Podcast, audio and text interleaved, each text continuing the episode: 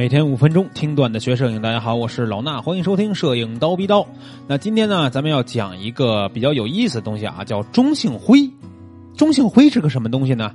我们可以说这是一种方法，也可以说它是一个图层。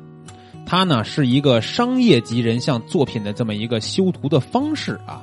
这个东西呢，它简单来说呢，就是通过一个加深减淡的方式。啊，说到加深减淡呢，就不得不提这个，呃，非常重要的这个画笔工具了啊。我们都知道，加深减淡可能是 Photoshop 里边后期里边是吧？有一个工具叫加深工具，有一个工具叫减淡工具。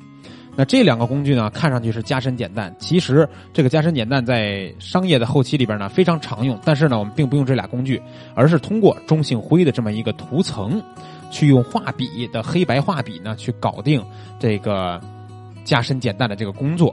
那用加深减淡能干嘛呢？我们把一张照片拖进 Photoshop 里边，然后添加一个中性灰图层以后，用加深减淡呢可以做磨皮，也可以做这种光影的重塑等等等等的工作，很多都可以做，包括头发呀、背景啊，整个的图片的光影都可以去做。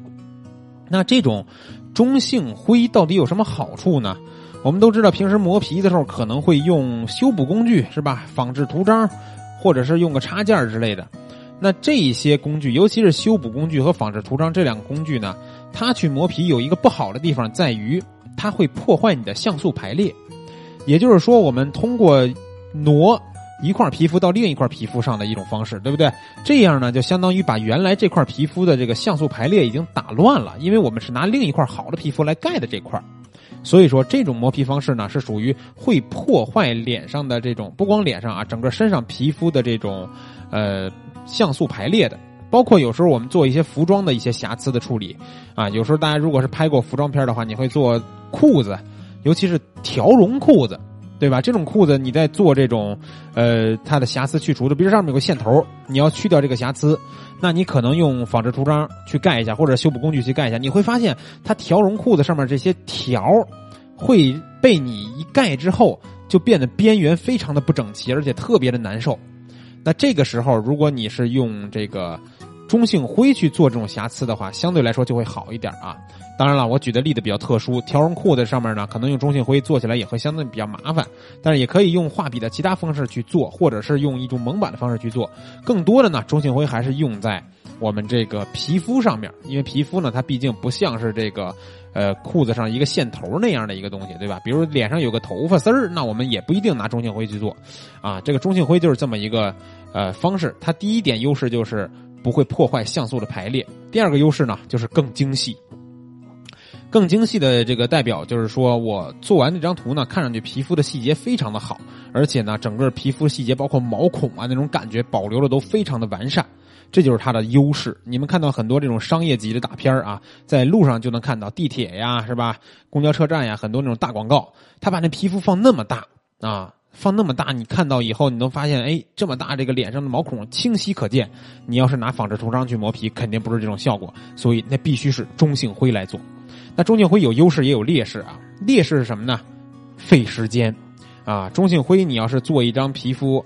嗯，少说半个小时、四十分钟，多了一俩小时、俩仨小时，包括五六个小时都有可能。根据这个皮肤质量不同啊，所以说这光磨皮的这一个工作呢，可能就要做这么长时间，啊，它费时间呢是绝对的劣势之一。当然了，费时间带来的就是优势是更精细嘛，对不对？那它还有一点劣势，就是说需要经过练习才能掌握。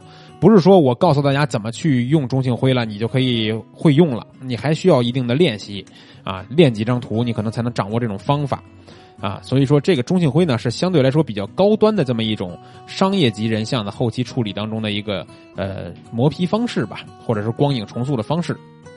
那呃，具体的操作方式呢，可以现在跟他跟大家简单说一下，就是在 Photoshop 里边，我们打开一张图以后，摁 Ctrl 加 Shift 加 N。啊，这三个键，Ctrl Shift 加 N，会跳出来一个新建图层。然后呢，这里边有个模式的选项，选成这个柔光。然后呢，选成柔光以后，下面有一个可以勾选的选项，叫填充柔光中性灰五中性色五十度灰，把这个勾打上。然后呢，就用黑白两个颜色的画笔在这个图层上画来画去就可以了。啊，那这个画的过程中呢，不透明度的流量、不透明度和流量以及这个画笔的大小、黑白色的切换呢，都是关键点。啊，如果大家想去详细的了解一下呢，我正好最近有一套这个呃商业人像的课程，有一节免费公开课，也给大家简单的讲了一下这个道理。啊，大家可以去腾讯课堂搜索这个商业人像后期流程，你搜这么几个字儿应该就可以了啊。这个课的全称叫商业人像后期流程全解析。